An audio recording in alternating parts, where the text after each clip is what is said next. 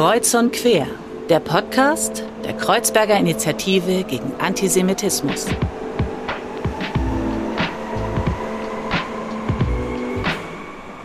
Hallo und herzlich willkommen zu einer neuen Folge von Kreuz und Quer. Mein Name ist Fadel und wie fast immer darf ich euch durch diese Folge begleiten. Und diesmal möchte ich keinen langen Hehl daraus machen, wer mit mir im Studio sitzt, denn es sind zwei unmittelbare Kolleginnen von mir. Ähm, sie beide arbeiten für die Fachstelle Antisemitismus in Brandenburg, die die KIGA seit dem letzten Jahr bekleidet äh, und sozusagen ausfüllt. Und wir wollen eben gemeinsam darüber sprechen in der nächsten Stunde, was macht eigentlich so eine Fachstelle? Wir wollen darüber sprechen, sprechen, ähm, weil die Fachstelle in Brandenburg aktiv ist. Wie sieht eigentlich Vielfalt jüdischen Lebens in Brandenburg aus? Wir wollen aber auch über die Kehrseite sprechen ähm, und wir wollen uns dem Thema Antisemitismus in Brandenburg widmen und vor allen Dingen auch den aktuellen Zahlen zu antisemitischen Vorfällen, denn die beiden Kolleginnen arbeiten an einem Monitoring-Bericht, der eben darstellt, wie die Situation in Brandenburg aktuell ist. Und wir dürfen heute im Studio bei Kreuz und Quer Miriam Kohl und Felix Klepsig begrüßen. Hallo. Vielen Dank für die Einladung. Wie geht's euch denn? Ja, super. Nachdem wir heute mit dir im Tonstudio sitzen dürfen, eine erste Erfahrung für uns beide, denke ich, oder Felix? Ja, schon ziemlich aufgeregt, aber wir freuen uns. Genau, wir grooven uns ganz langsam ein, äh, ähm, keine Sorge. Ähm, und wir treffen uns ja, wie du schon sagtest, im Tonstudio hier in Berlin-Charlottenburg, aber ihr seid aktiv in Brandenburg. Ähm, da habe ich mir so ein bisschen am Anfang die Frage gestellt, wie viel Brandenburg steckt eigentlich in euch und welche Bezüge habt ihr nach Brandenburg? Also ich würde mal behaupten, dass relativ viel Brandenburg in mir steckt. Äh, ich bin in Brandenburg geboren, lebe nach wie vor in Brandenburg, habe in Potsdam studiert, also durch und durch Brandenburger, wenn man das so sagen kann. Also Wahlheimat nach wie vor. Komme deswegen auch gern mal nach Berlin zur Abwechslung, bin aber trotzdem auch nicht traurig, wenn ich dann wieder zurück in meine Heimat fahren darf. Miriam, bei dir?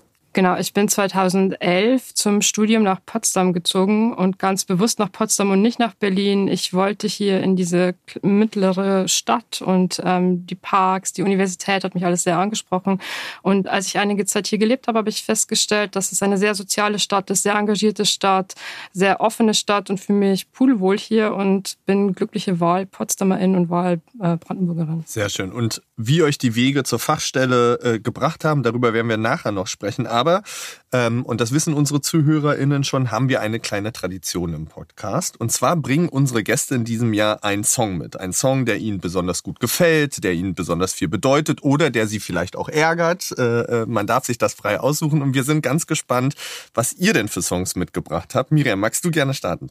Einige kennen das vielleicht. Es war eine Zeit lang ganz oft im öffentlich-rechtlichen Fernsehen zu hören und zwar von Karpatenhund gegen den Rest. Das ist ein sehr motivierendes Lied und ein sehr solidarisches Lied. Und wenn es mal hart auf hart kommt, dann eng mit den ähm, Kolleginnen und mit den Freundinnen und mit allen Gleichgesinnten zusammenstehen, auch wenn es schwierig wird. Das ist mein Song, den ich mitgebracht habe. Sehr schön.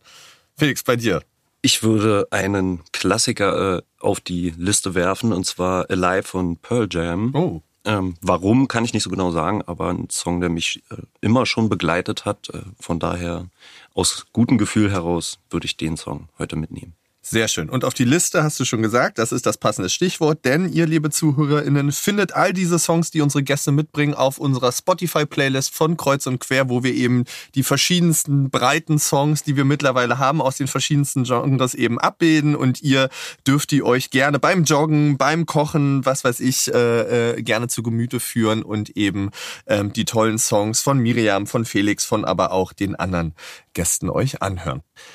Miriam, ähm, wir machen es immer klassisch so im Podcast, dass wir versuchen ja auch so ein bisschen biografisch uns den Gästen zu nähern. Und das habe ich mir natürlich auch mit dir getan und habe äh, mir so ein bisschen deinen Lebenslauf angeguckt. Und was ich total spannend fand, ist, gerade für mich, der auch in Berlin groß geworden ist und im Osten dann Deutschland, du bist in Bayern groß geworden.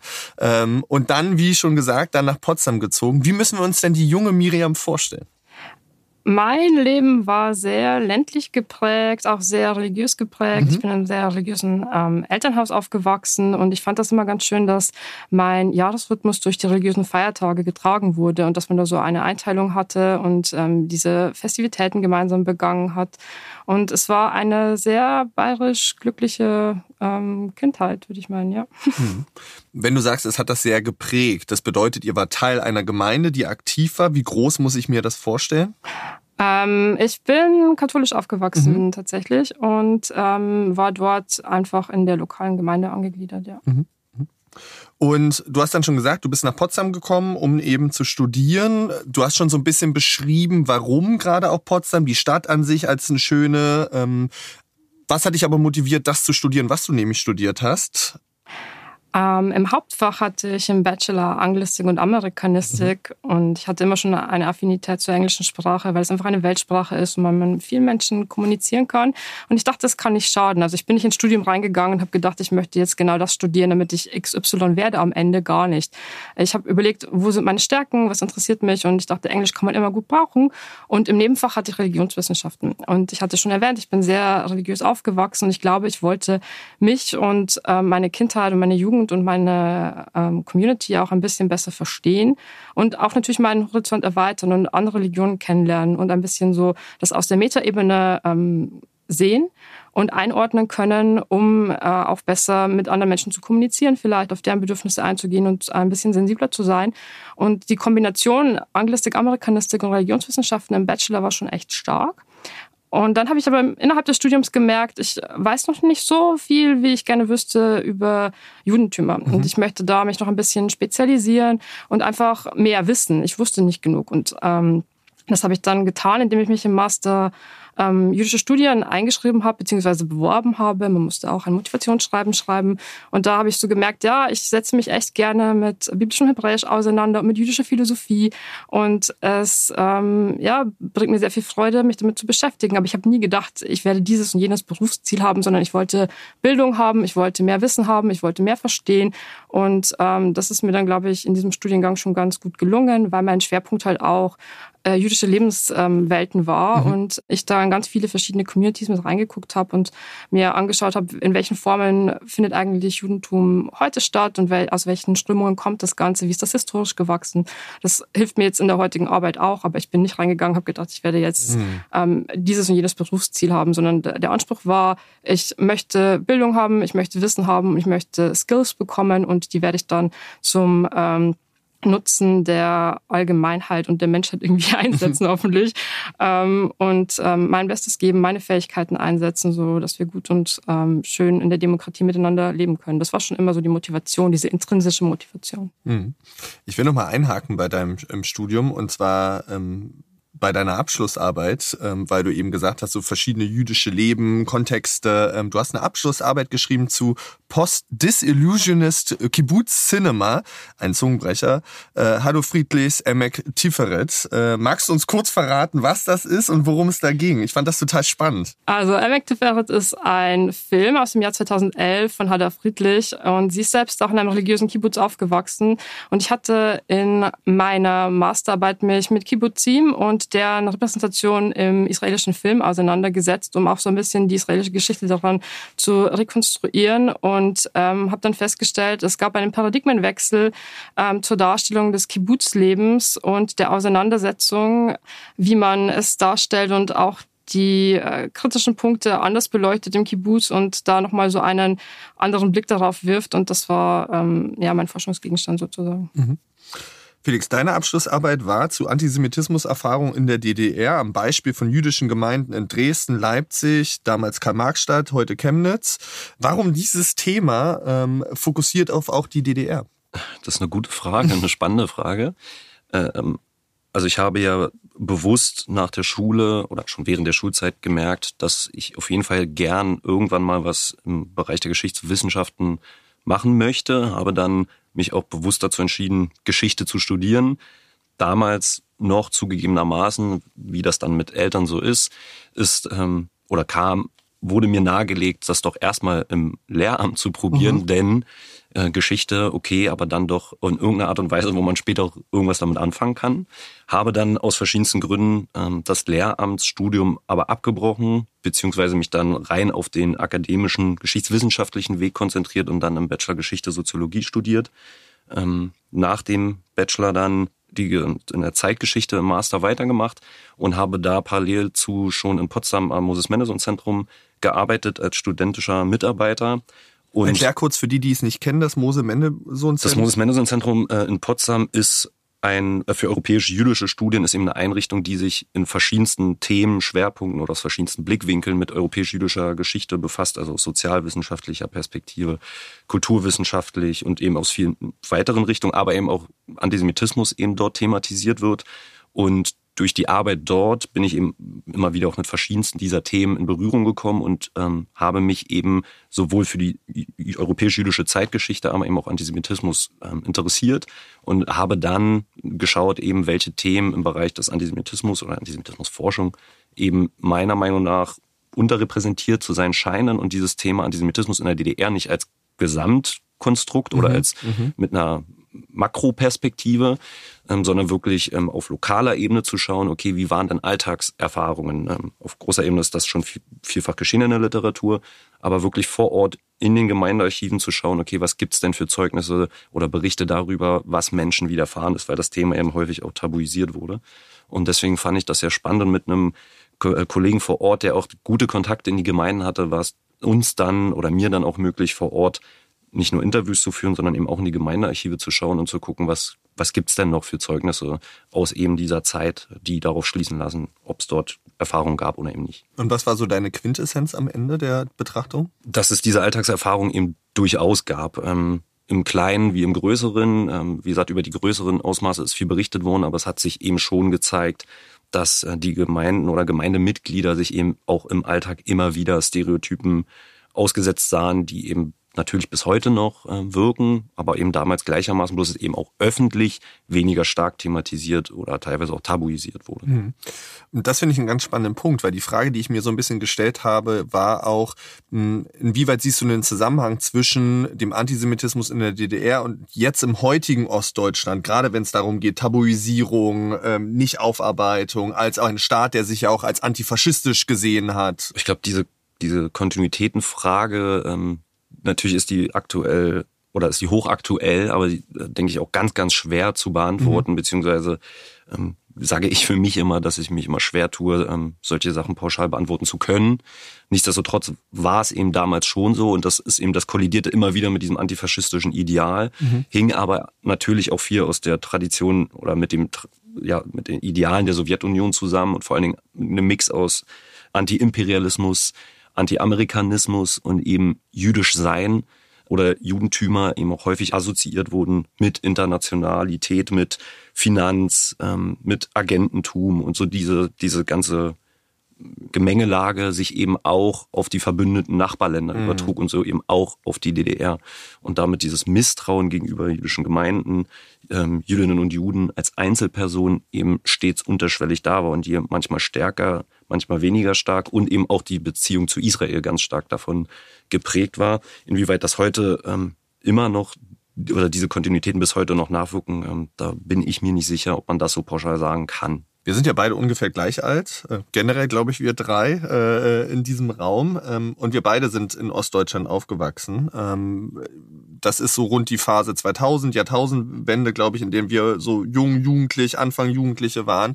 Ich habe ganz oft rechte Gewalt erlebt oder sozusagen mitbekommen. Wie war das für dich? War das ein Thema und auch so eine Motivation zu sagen, ich gehe in diesen Bereich von sozusagen Monitoring in der Arbeit gegen sozusagen Rassismus, Antisemitismus, ähm, die Situation auch vor Ort? Wie hast du das erlebt, diese Wende, sagen wir mal in Anführungsjahre, Jahrtausendwende?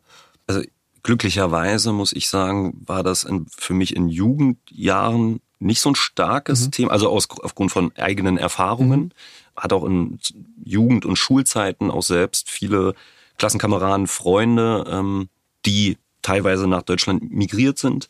Für mich war das demnach von sehr früh auch selbstverständlich, ähm, mit verschiedensten Kulturen Kontakt zu haben.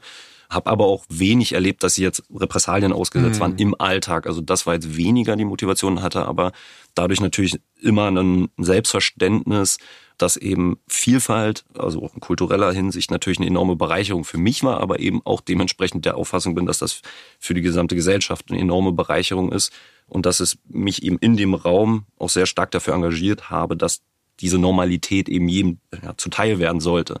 Und daher denke ich, ob das dann später über das Studium für Antisemitismus oder für jüdisches Leben eben auf diese Seite kam, das war wahrscheinlich eher Zufall, weil ich eben durch das Studium viel damit in Berührung kam und da ein starkes Interesse für entwickelt habe. Aber ähm, ja, dieses Bekenntnis zu Vielfalt und zu Demokratie und Pluralismus, das ist halt, glaube ich, einfach auch fest durch, mein, durch meine Jugend, durch meinen Freundeskreis einfach verankert gewesen und bin auch lange Zeit schon im Fußball aktiv und auch dort hatten wir eben früh schon ähm, viele Projekte, wo wir auch mit Geflüchteten mhm. zusammengearbeitet haben und das, wie gesagt, für mich einfach im Kern eine Selbstverständlichkeit ist, mich dafür auch einzusetzen. Mhm. Vielfalt als Stichwort und Engagement ist auch so eine Parallele zwischen euch beiden, weil du, äh, Miriam, ähm, bist sehr viel ehrenamtlich und freiberuflich tätig in jüdischen auch Kontexten. Du hast für Hillel Deutschland äh, unter anderem gearbeitet, äh, für das Nefatim-Programm der Jewish Agency for Israel gearbeitet gearbeitet. Was hast du so aus dieser Arbeit mitgenommen für die Arbeit jetzt? Hm, gute Frage. Also sehr viele Einblicke in verschiedene Judentümer mhm. tatsächlich, mhm. in praktische Ausführungen, wie man Sachen angehen kann, welche Bedürfnisse vorliegen in unterschiedlichen jüdischen Gruppierungen und auch bei Veranstaltungsorganisationen, worauf man achten muss, kleine Details, ähm, die für manche sehr bedeutsam sein können und so diese Sensibilität ähm, zu entwickeln. Das habe ich daraus mitgenommen und ähm, natürlich auch viele Freundschaften und Kontakte und ähm, wichtig, schöne ja. Erinnerungen und auch verrückte Erinnerungen und ja, aber auch natürlich die Sensibilität für die alltägliche Gefahr, die, der man ausgesetzt ist, wenn man für jüdische Organisationen arbeitet. Und dass diese Alltagsmikroaggressionen mhm immer erfahrbar sind und man nie wirklich einen Moment hat, wo es nicht mitschwingt, egal was man plant, dass man sich darüber Gedanken macht, wie man etwas präsentiert, welche Dinge man auf Social Media kommuniziert, wie man Fotos macht, damit man nicht erkennen kann, wo man sich gerade befindet. Also das habe ich schon gelernt, diese Arbeit, dass man da schon immer mitdenkt und sehr, sehr sensibel diese Punkte angeht. Ja. Hm. Willst du das vielleicht nochmal greifbar machen mit einem Beispiel, was Mikroaggression bedeutet in diesem Kontext? Es können äh, Gespräche sein, die mitgehört werden auf der Straße von unbeteiligten Teilnehmenden, die hören, dass man über ähm, jüdische Themen spricht, äh, das Wort Synagoge fällt oder Israel fällt und dann wird man äh, komisch angemacht oder mhm. man wird gesagt, man soll weggehen oder solche Pöbeleien, die man erst nicht zuordnen kann, bis man versteht, man hat sich gerade über ein Thema unterhalten und die anderen Leute haben sich irgendwie getriggert gefühlt. Ja, und ich finde, das zeigt das, was du beschreibst in klein eben, dass diese Gefahr weiter da ist und, und dass es total wichtig ist, eben deswegen Arbeit zu machen, wie die Fachstelle sie eben macht und, und, und dort auch vorzugehen. Aber bevor wir zur Fachstelle kommen, würde ich trotzdem noch gerne eine Anschlussfrage stellen, weil du von verschiedenen Judentümern sprichst. Hast du das Gefühl, dass in Gesellschaft das bewusst ist, dass es eben verschiedene Formen der Auseinandersetzung mit dem Judentum gibt, mit Lebensweisen gibt, oder wird das ganz oft für dich in so einen Topf geworfen? Wir sehen sehr oft als Standard ähm, orthodoxes Judentum äh, mhm. als Repräsentation in der Öffentlichkeit, auch wenn man sich Medienberichte ansieht, welche Bilder ausgewählt werden. Meistens sind es Stereotype orthodox bis orthodoxe Jüdinnen und Juden, die vielleicht Payas tragen, ähm, einen gewissen Kleidungsstil pflegen und wenn Menschen, die nicht so viel Ahnung darüber haben, ähm, an Judentum denken, dann assoziieren sie diese Bilder, die sie auch in den Medien sehen. Mhm. Dass es eine lange Tradition gibt von liberalem Judentum und konservativem Judentum, dass es eine jüdische Aufklärung gab, dass es eine Jewish Renewal-Bewegung gab, dass es Jewish Reconstructionism gab, dass es ähm, verschiedenste Formen von jüdischem gelebtem Alltag, sei es in Israel oder in Berlin gibt, verschiedenste Communities, ähm, individuelle Entscheidungen, dass nicht alle alles gleich auslegen, dass mhm. es verschiedene Formen der, auch der Auslegung des Religionsgesetzes gibt, von ähm, liberal bis unterorthodox. Äh, das ist, glaube ich, vielen nicht so bewusst. Nee. Mhm. Ich würde das total teilen, auch aus so eigener subjektiver Erfahrung, der als jemand, der Religionsunterricht hatte, äh, in dem natürlich über Judentum gesprochen wurde, aber nie in einer differenzierten Facette tatsächlich darüber, sondern immer sozusagen über so eine Form. Ähm, und ich glaube, da krankt das System auch schon sozusagen, wie sprechen wir eigentlich drüber und wie begegnen wir dem damit ja auch ne? und sensibilisieren dafür auch. Natürlich müsste man sich denken, ja, Vielfalt gibt es in Total. jeder Gruppe. Total. Warum sollte es ja. es dort nicht geben? Aber ja. das sind eben diese Stereotypen, ja. die man im Kopf hat. Und das aufzubrechen, ja, für Menschen, die sich in diesen Communities bewegen, ist es absolut klar, dass es eine Vielfalt gibt und dass es individuell ist und dass es persönliche Abstufungen gibt und ähm, unterschiedliche Communities Dinge unterschiedlich handhaben. Aber für Personen, die noch nicht so viel Wissen haben, ist es, glaube ich, noch nicht so klar, dass es ähm, natürlich selbst dort auch selbstverständlich mhm. unterschiedlichste Auslegungen gibt. Mhm. Genau, ihr beide seid dann Anfang 2022 MitarbeiterInnen der Fachstelle geworden in Brandenburg. Vielleicht, Felix, ganz kurz, was macht eigentlich die Fachstelle? Was sind die Aufgaben der Fachstelle? Ja, wir machen eigentlich glücklicherweise oder für uns, wir heben das immer gern hervor, dass uns das auch so einen großen Spaß bereitet, eigentlich viele verschiedene Dinge. Auf der einen Seite, ja, Monitoring, ganz klar. Ähm, das ist auch einer unserer Kernaufträge und äh, dem widmen wir uns natürlich auch, aber eben nicht nur, sondern als einen Teil von mehreren. Darüber hinaus Sensibilisierung für genau das, was du gerade angesprochen hast, für jüdisches Leben, für die Gegenwart, Historie und Gegenwart jüdischen Lebens in Brandenburg. Ein ganz wichtiger Bestandteil für unsere oder unserer täglichen Arbeit. Wir versuchen, viele Netzwerke aufzutun, aufzubauen oder eben auch zu verstetigen und zu pflegen. Das heißt, nicht nur zivilgesellschaftliche Akteure zusammenzubringen, Kräfte zu bündeln, sondern eben auch zu ja, Landes- oder staatlichen Behörden bis hin zu Justizpolizei, aber ganz wichtig natürlich auch zu den jüdischen Gemeinden und Communities. Das ist ein langer Prozess, das ist uns auch bewusst, dass wir da über Jahre hinweg natürlich uns ein Vertrauens Vertrauen erarbeiten müssen. Ähm, das wollen wir auch proaktiv tun und ähm, das sind so, so ein paar Bereiche, ähm, die wir abdenken, bis hin zu natürlich auch Fort- und Weiterbildungsmaßnahmen. Ganz, ganz wichtiger Punkt, der sicherlich auch noch heute öfter mal zur Sprache mhm. kommen wird, für verschiedenste MultiplikatorInnen, auch ja, von den Sicherheitsbehörden über Lehrkräfte bis hin zu Sozialarbeitern, Sport ist auch ein ganz, mir ganz wichtiger Bereich, ähm, der ein gesellschaftlicher Bereich, der häufig auch Vernachlässigung findet, wo wir aber auch sehen, dass sich da viel tut und dass da auch viel passiert, ähm, sodass da auch großer Handlungsbedarf besteht. Also ja, wir versuchen das ein bisschen im größeren Kontext zu sehen, das Thema Antisemitismus. Miriam, was hat dich denn bewogen dazu, dich da zu bewerben auf die Stelle? Ja, ich habe gesehen, dass die KIGA demnächst die Fachstelle übernehmen wird und ähm, habe dann ein bisschen recherchiert. Und ich hatte schon Erfahrungen mit äh, der Fachstelle Antisemitismus Brandenburg auch in auf der anderen Seite sozusagen, dass ich beraten wurde bei einem Fall und habe gute Erfahrungen gemacht. Aber damals hatte ich mir immer gedacht, ich kann das nicht, das, mich so intensiv jeden Tag mit antisemitischen mhm. Fällen auseinanderzusetzen. Es ist schon auch für die Psyche nicht so ganz einfach, wenn man diesen geballten Hass immer liest und sich damit auseinandersetzen muss und dann vielleicht auch noch Leute, also liest, dass es Leute betrifft, die man persönlich kennt. Das ist nicht so leicht. Und dann da diese Professionalität zu bewahren, ja, und dann habe ich gesehen, dass das Spektrum der Fachstelle sich auch ein bisschen erweitert. Nicht nur Monitoring und auch Aspekte, die mehr den Schwerpunkt auf jüdisches Leben haben werden. Und dann habe ich mir gedacht, okay, ich versuche es mal. Ähm, ich habe ein fundiertes Fachwissen, ich habe Kontakte in Netzwerke in Brandenburg und ich möchte gerne etwas für Brandenburg tun und hier auch die Zivilgesellschaft und Demokratie stärken. Und ich kann mir das vorstellen, dass ich das hinkriege, ja. Und mhm. dann habe ich mich beworben. Mhm. Schön. Nur weil das Stichwort öfter gefallen ist, um das sozusagen mal einzubinden. Monitoring bedeutet die Erfassung von antisemitischen Vorfällen. Ähm, das Stichwort wird noch öfter fallen, aber dann ist das auch uns allen bewusst, worum es da tatsächlich konkret geht. Felix, wie war das bei dir, als du die Stellenausschreibung äh, gesehen hast? Hast du sofort gedacht, yes, It? Oder hast du auch äh, ähnlich wie Miriam nochmal so reflektiert äh, im Hinblick auf Kompetenzen, will ich das? Ja, natürlich habe ich mir des Öfteren die Frage gestellt, ob ich denn, ich muss dazugegeben, ähm, kam ich nun auch relativ oder fast unmittelbar frisch aus dem Studium und von meinem Masterabschluss und habe mir natürlich die Frage gestellt, ob ich dem gewachsen bin, ganz klar. Thematisch war das natürlich genau das, was ich davor über ein Jahr hinweg mir angeschaut habe, in einem anderen historischen Kontext, ganz klar, aber zumindest inhaltlich mit mich mit Erscheinungsformen von Antisemitismus, mit Definitionsversuchen auseinandergesetzt habe. Und somit war das von der rein wissenschaftlichen Ebene natürlich ins Praktische hinein genau das, was ich äh, davor gemacht habe ob das klappt oder nicht, das weiß man ja glücklicherweise vorher sowieso nie.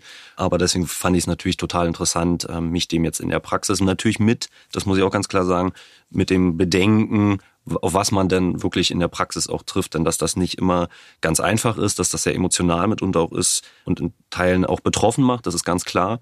Aber ähm, die Motivation dahinter ist für mich stets gewesen, irgendwie und selbst in welchem Ausmaß meinen Teil dazu beizutragen, den Ist-Zustand und auch Demokratie und Vielfalt einfach ein Stück weit lebendiger oder etwas entgegenzusetzen und zu stärken.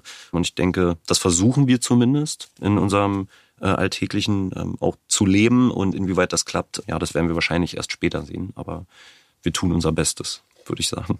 Da nehme ich mir schon mal so ein bisschen als Moderator ein Urteil raus, der euch ja sozusagen immer mal wieder sieht und jetzt äh, sozusagen ja auch dieses Jahr so ein bisschen begleiten durfte und immer reinschaut. Ich finde, ihr habt unglaublich viel auch schon geschafft und, und, und ganz viel angestoßen und ganz viele Teile werden wir ja auch noch besprechen. Mich würde aber nochmal der Einstiegspunkt tatsächlich interessieren.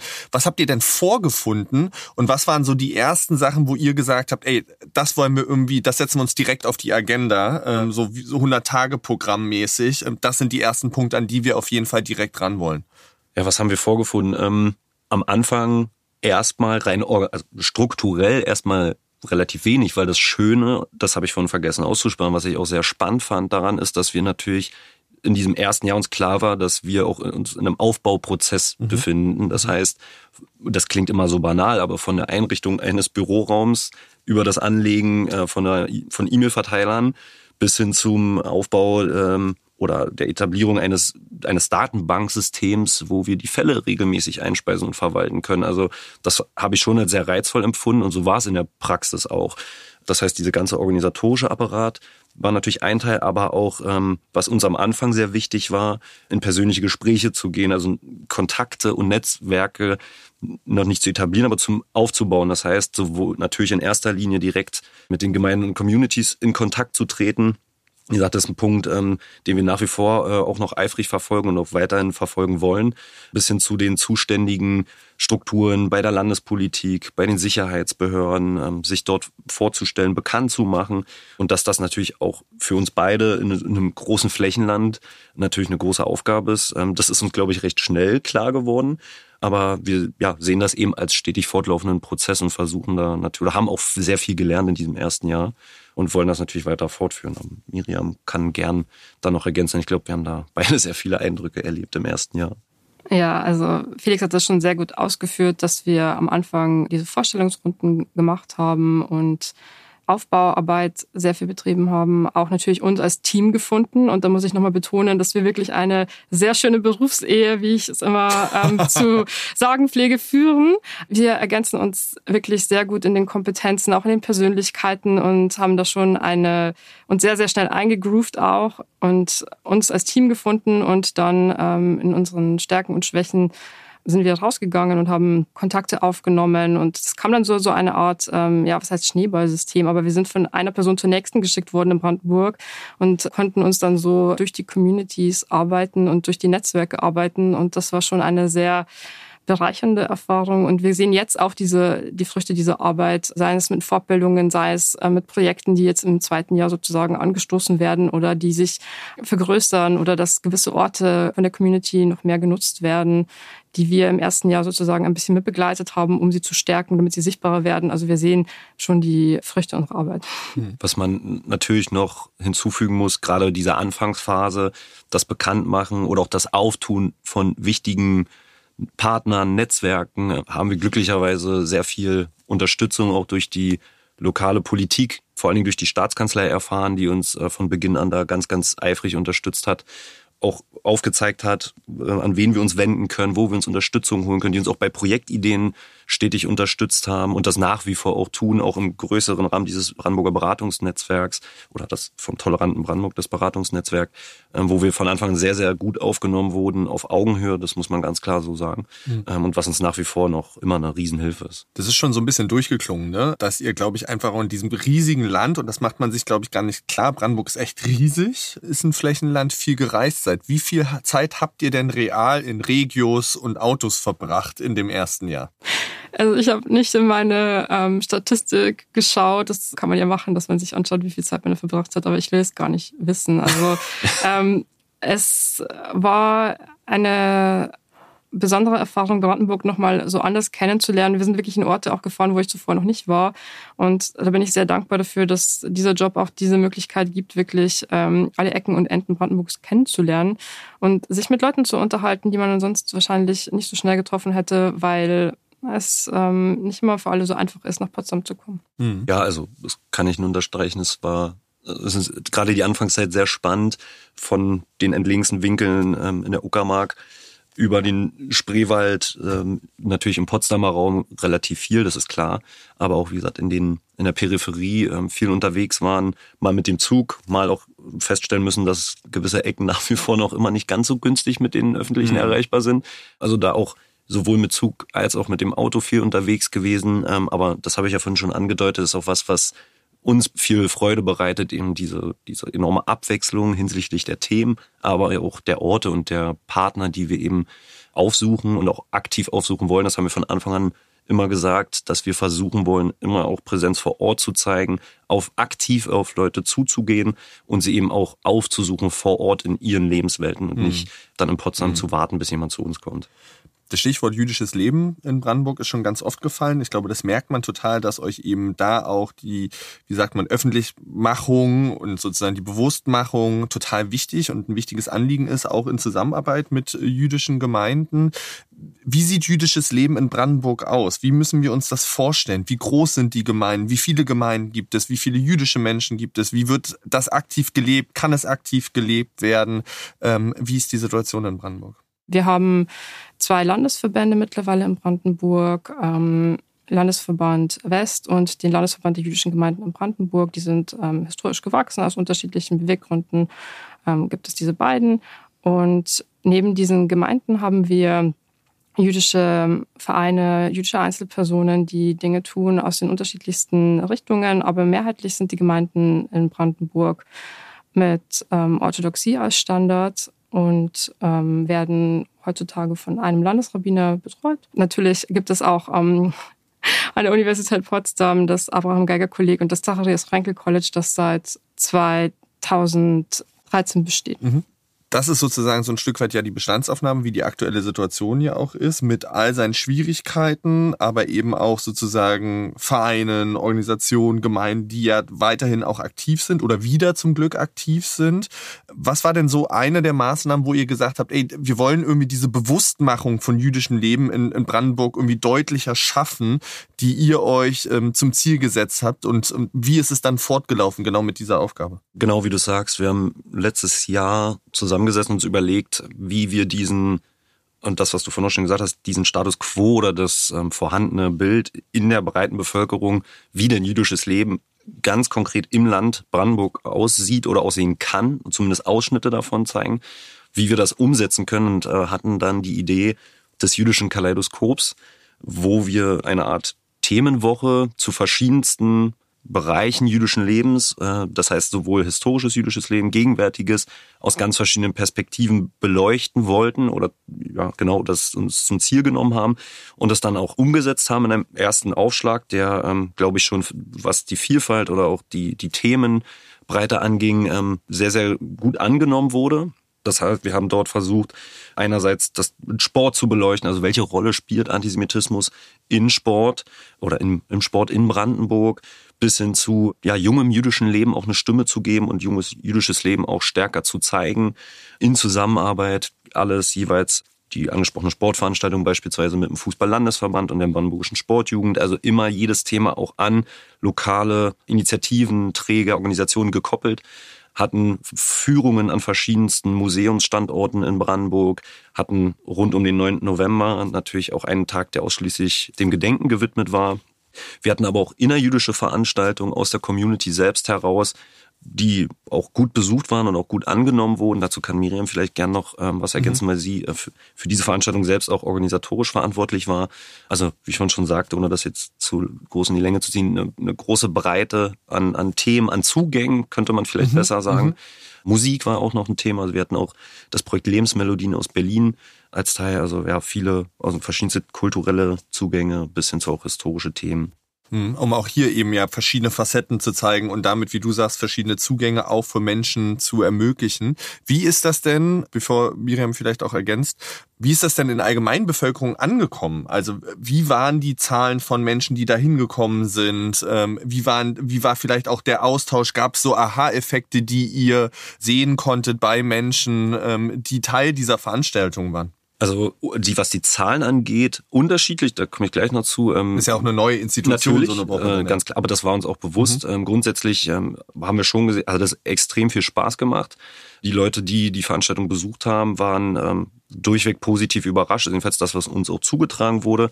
Da waren tolle Veranstaltungen dabei. Die Musikveranstaltung, die ich gerade angesprochen hatte, davon gab es eine in Potsdam, in Kooperation auch mit dem äh, jüdischen Theaterschiff MS Goldberg, mit dem cool. wir mehrere Veranstaltungen zusammen in Potsdam hatten.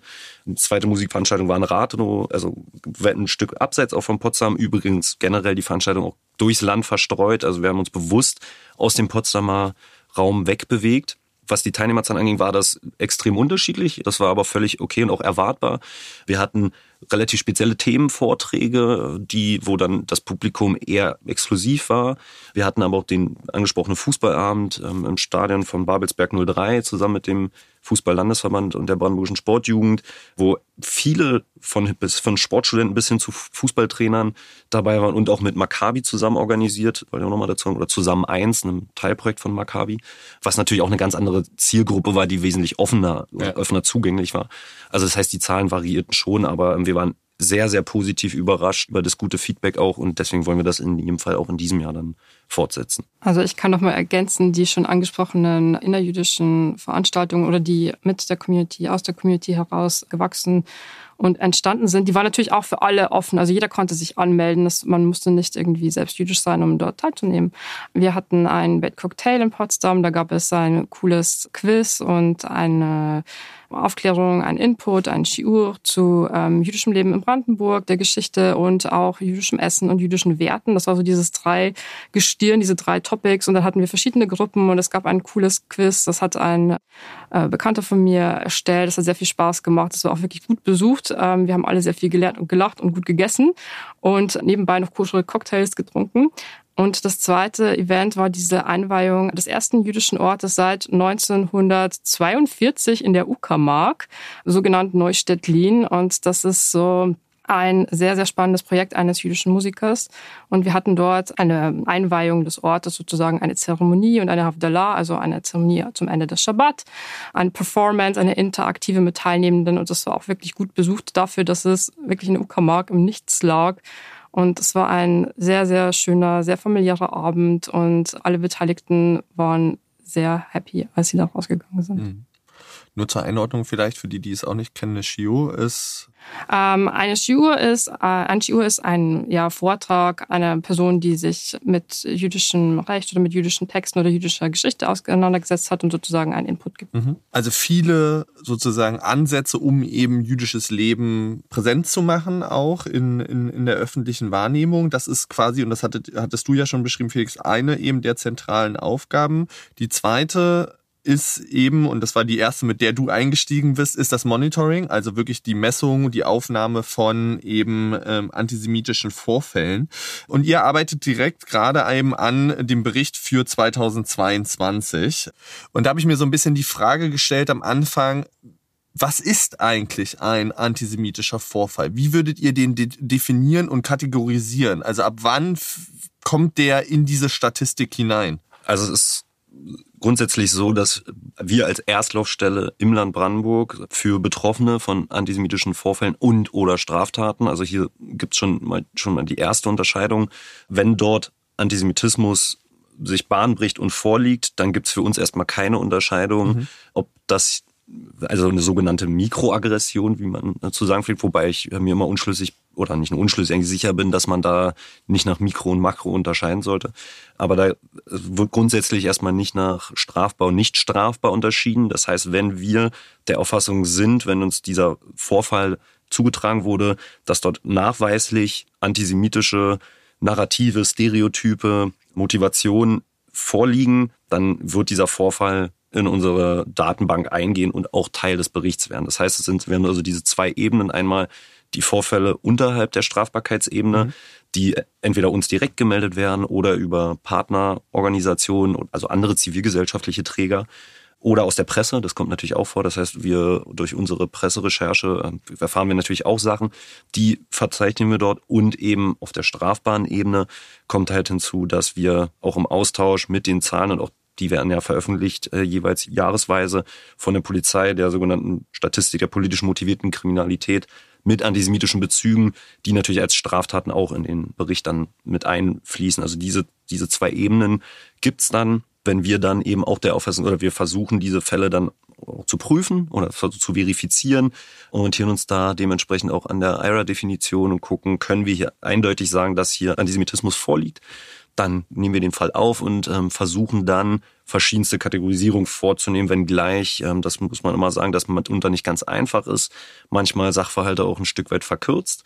Aber es ist eben zur Auswertung dann dementsprechend einfacher und orientieren uns da auch bewusst an Standards, die eben auch bei der bundesweiten Erfassung ähm, oder in anderen Bundesländern eben auch vorgenommen werden. Das heißt, wir versuchen zum einen natürlich die Erscheinungsform des Antisemitismus, wenn es möglich ist, zu definieren, mhm. Schauen uns spezifische Vorfalls- und Tatorte an, versuchen, wenn es möglich oder der, der Vorfall oder die Beschreibung des Vorfalls hergibt, auch ähm, einen politischen Hintergrund sich an, uns anzuschauen.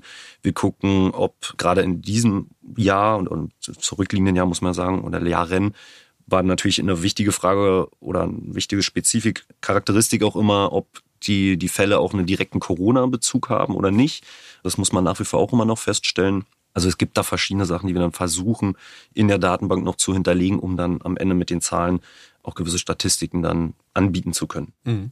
Das heißt für mich, wenn ich es nochmal so zusammenfasse und rekapituliere, ihr bekommt die Zahlen entweder durch Institutionen und Organisationen, über eigene Recherche und aber auch und vor allem, weil Personen sich direkt an euch wenden als die Fachstelle. Wie oft passiert das? Und das ist ja wahrscheinlich auch nur der erste Schritt, dass sie sich an euch wenden und ihr werdet sie ja voraussichtlich hoffentlich nicht mit den sozusagen nur mit dieser Ebene alleine lassen, sondern auch eine irgendeine Form von Beratung machen. Wie findet das statt, dieser Kontakt mit den Menschen, die eben antisemitische Vorfälle melden? Also im ersten Jahr war es so, dass wir ähm, viel über WhatsApp bekommen mhm. haben, viel über Telefon, über E-Mail, aber natürlich auch im persönlichen Kontakt, wenn wir in die Communities gegangen sind oder wenn mich jemand angesprochen hat, mir was erzählt hat. Und dann haben wir gemeinsam mit der Person überlegt, was wir, wie sie weiter vorgehen möchte.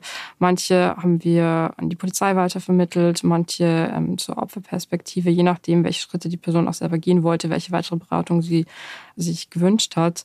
Und das war immer ganz individuell und wir haben uns da auch also wirklich Zeit genommen für die Person ähm, zuzuhören und dem Raum zu geben um dann gemeinsam einen guten weiteren Weg zu finden. Genau, also man kann hier vielleicht noch ergänzen, im Bedarfsfall, wenn das von den Betroffenen gewünscht ist, bieten wir eben weiterführende Beratungen über den in Potsdam ansässigen Verein Opferperspektive an, die eben mit spezifischem geschultem Personal dann eben eine weiterführende Beratung vornehmen können. Ähm, hängt aber natürlich auch im spezifischen Fall immer ganz klar auch von den Bedürfnissen der des Betroffenen ab, inwieweit dann noch weiterführend beraten werden soll oder nicht. Aber in jedem Fall, wenn wir einen Vorfall bekommen, gerade auch wenn der oder diejenige sich unschlüssig ist, ob das eventuell auch strafbar ist oder nicht, dann äh, gehen wir natürlich auch in Austausch mit der Polizei oder Sicherheitsbehörden, mhm. um zu gucken, ob da juristisch noch das Ganze noch weiterverfolgt werden sollte oder nicht. Ähm, also das gibt ja auf verschiedene Ebenen noch möglicherweise weitere Schritte, die dann unternommen werden müssen. Aber da schauen wir dann ganz einfach gemeinsam und natürlich habe ich gerade schon gesagt, je nachdem, was auch der oder die Betroffene möchte, ähm, was wir da noch weiter dann unternehmen können.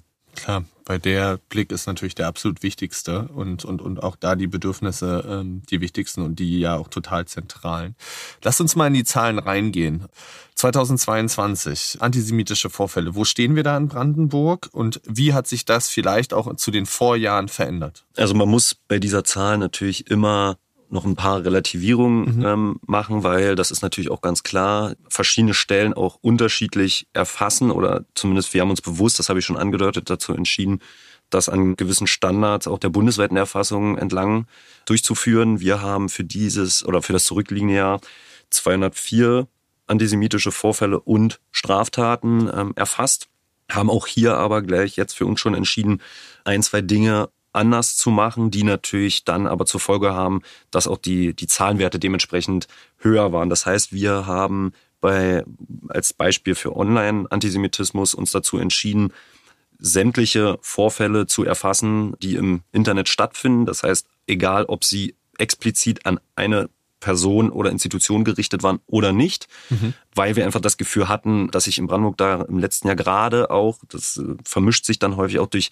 Fälle mit Corona-Bezug, viel vermischt, was auch Holocaust-Relativierung oder Verzerrung angeht, die eben explizit nicht immer personengerichtet sind, für uns aber deswegen trotzdem im Raum stehen, im Internet anonym, niedrigschwellig, schnell wahrnehmbar und konsumierbar sind und deswegen für uns ganz klar zur Realität dazugehören und wir diese dementsprechend so gut es geht abbilden wollen, auch wenn wir wissen, dass wir das Dunkelfeld vermutlich nur ganz gering beleuchten. Aber ähm, deswegen haben wir dementsprechend allein in dem Bereich des Online-Antisemitismus schon höhere Zahlen, da wir eben da nicht einschränken, sondern bewusst alle Fälle mit reinnehmen. Gleiches haben wir uns auch dazu entschieden, dass wir gerade im letzten Jahr gesehen haben, dass wir auch extrem viele Fälle haben, die oder Hakenkreuz-Symboliken immer wieder im öffentlichen Raum wahrnehmen, die eben auch häufig eine Grauzone sind, weil man sagt, okay, kann man daraus eindeutig per se einen Antisemitismus unterstellen beziehungsweise äh, rauslesen? Unserer Meinung nach ist diese Zahl oder lesen wir ja mehr oder weniger wöchentlich in Pressemitteilungen irgendwo, dass wieder Hakenkreuzschmierereien auffindbar waren, dass wir gesagt haben, okay, für uns ist das eben nicht untrennbar von mhm. Antisemitismus, beziehungsweise die zugrunde Ideologie speist sich eben auch zu großen Bestandteil aus antisemitischen Narrativen, so dass wir das eben auch mit reinnehmen, auch wenn vielleicht der Kontext nicht immer ganz klar hergibt, ging es ausschließlich um Antisemitismus. Aber da wir eben diese hohe Zahl an äh, Hakenkreuzschmierereien und Symboliken haben, haben wir sie uns auch entschlossen, sie eben auch mit reinzunehmen. Das heißt, das muss man dann immer mitlesen und auch immer die Begleittexte, die genau das eben erklären, sich gut anschauen, um da eben die nötige Kontextualisierung auch mitzubekommen beim Lesen dieser reinen Zahlen. Mhm. Und das ist das, was ich vorhin meinte, diese Schwierigkeit, Sachen auch immer zu kategorisieren und in irgendwelche Raster zu packen, weil das eben ja ganz häufig Sachen verkürzt, die wir aber ähm, uns entschieden haben, vielleicht ein bisschen größer aufzudehnen und darüber zu sprechen.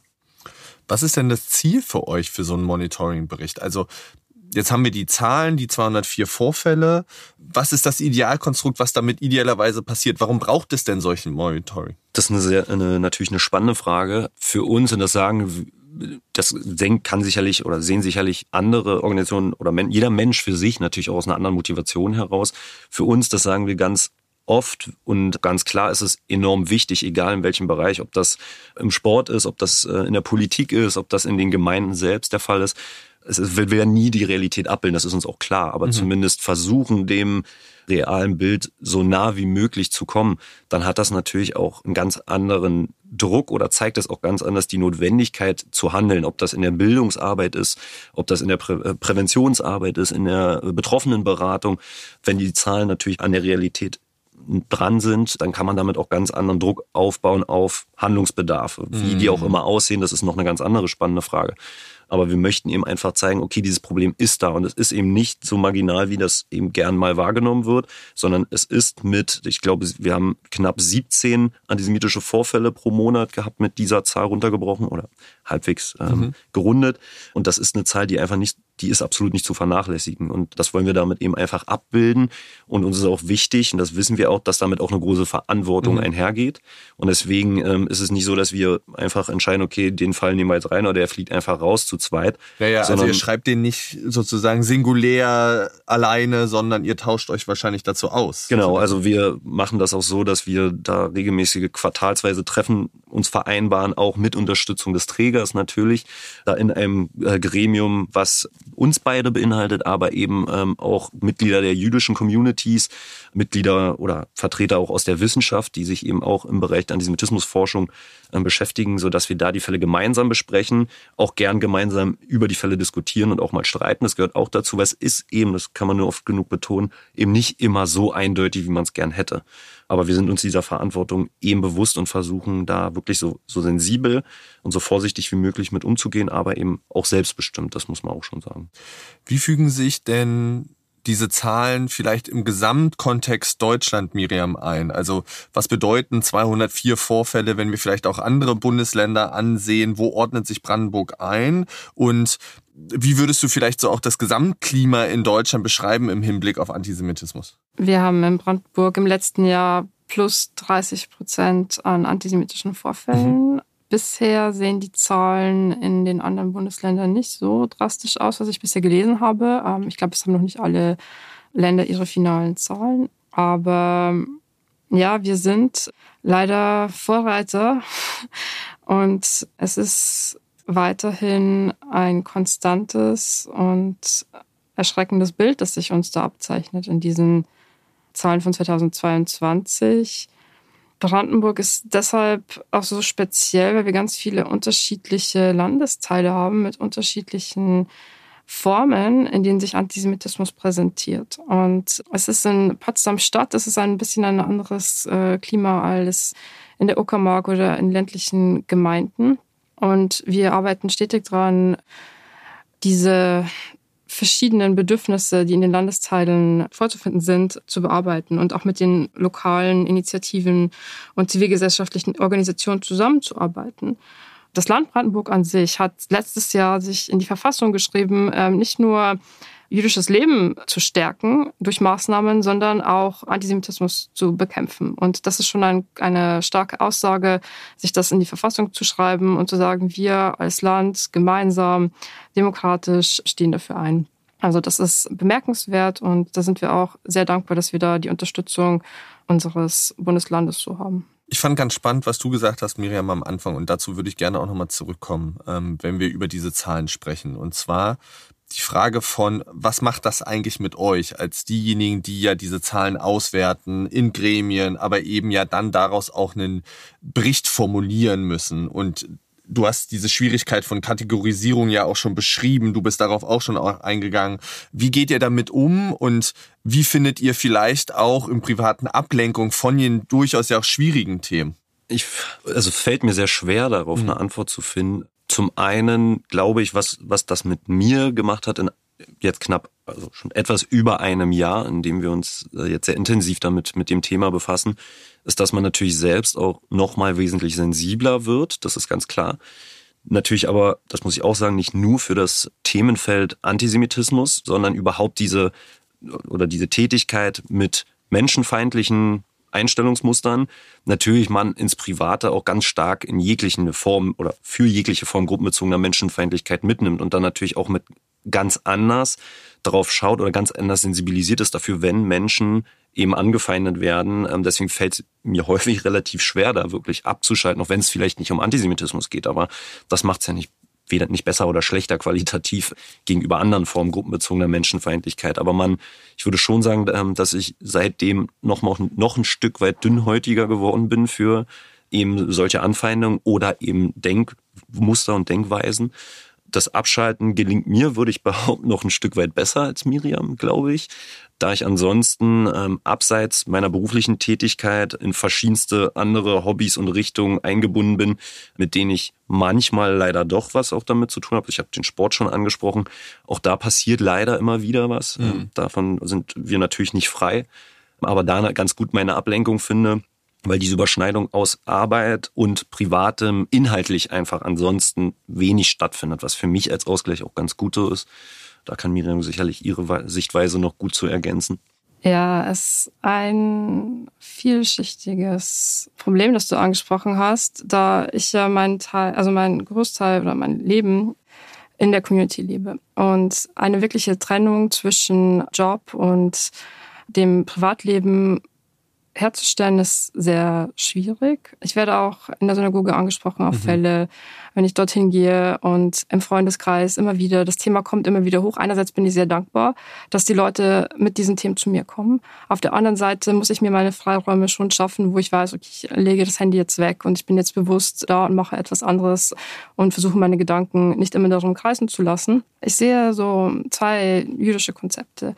Auf der einen Seite ist Achrayut, Verantwortung zu übernehmen und ähm, Felix und ich haben diese Verantwortung und ist nicht nur für sich selber Verantwortung, sondern auch für ähm, ja, die nachfolgenden Generationen. Das ist dieses Konzept Le Dor Vador, von Generation zu Generation. Und Menschen vor mir sind für Demokratie eingestanden, haben das hier aufgebaut und ich tue jetzt meinen Teil des Weges und ähm, trage die demokratischen Werte weiter und stehe dafür ein, damit die Menschen, die nach mir kommen, auch noch ein ähm, demokratisches Land vorfinden und ein Land vorfinden, in dem sich alle Menschen gut und sicher fühlen und gut und sicher leben können und ähm, in ihren individuellen Ansichten und mit ihren Schwerpunkten und mit ihren Bedürfnissen gehört und gesehen werden. Und das ist so, was mich antreibt, diese intrinsische Motivation.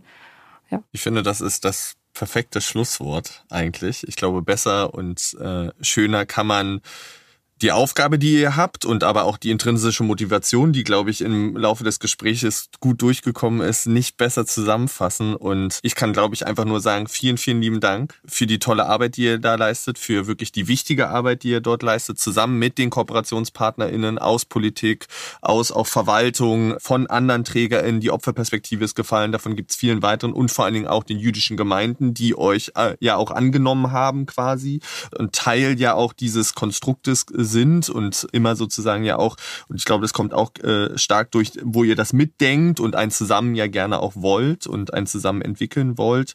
Vielen lieben Dank, dass ihr da wart heute im Studio, aber ganz entlassen kann ich euch noch nicht, denn zum Abschluss machen wir mit unseren Gästen immer noch eine kleine Schnellfragerunde. Das sind ganz einfache Fragen, die ihr einfach aus dem Bauch heraus beantworten dürft. Und wir starten mal ganz leicht mit Tee oder Kaffee. Kaffee. Kaffee. Kaffee, sehr gut. Dann, ähm, euer Traumreiseziel ist? Berge, egal wo. Edinburgh. Okay, nicht schlecht. Äh, Lieblingsfarbe? Blau. Türkis. Okay, seid ihr nicht so weit weg. Und euer perfekter Tag ist wie? Gemütlich. Mhm. Und für mich auf dem Stand-Up-Paddleboard. Oh, wow. Und im Freien. Okay, okay, okay. Also aktiv, gemütlich, Stand-Up-Paddleboard, gute Range. Schön, dass ihr da wart. Vielen, vielen lieben Dank, Miriam. Vielen lieben Dank, Felix. Herzlichen Dank für Danke die Einladung. dir, Sehr, sehr gerne. Und äh, wenn ihr nachschauen wollt und mehr erfahren wollt über die Arbeit der Fachstelle, kann man wo gucken? Gern auf der Homepage kiga-brandenburg.org. Auf Facebook kann man unsere Fachstellenseite natürlich auch angucken. Genau. Und, Und- bei Bedarf sich auch gern persönlich bei uns melden. Genau, wendet euch an Miriam und Felix bei Fragen, bei Ideen, bei auch Wünschen. Und da sind wir heute nicht mehr hingekommen in der Stunde, aber für Fort- und Weiterbildung, was eben auch ein wichtiger Kernbaustein eurer Arbeit ist, wendet euch gerne an die Fachstelle in Brandenburg. Zwei tolle Kolleginnen. Wir freuen uns total, dass ihr unser Team bereichert. Vielen, vielen lieben Dank, dass ihr da wart. Wie gesagt, vielen lieben Dank, liebe ZuhörerInnen, fürs Zuhören. Wir hören uns in zwei Wochen wieder bei der nächsten Folge von Kreuz und Quer. Ciao. Der Podcast wird gefördert vom Bundesministerium für Familie, Senioren, Frauen und Jugend im Rahmen des Bundesprogramms Demokratie leben.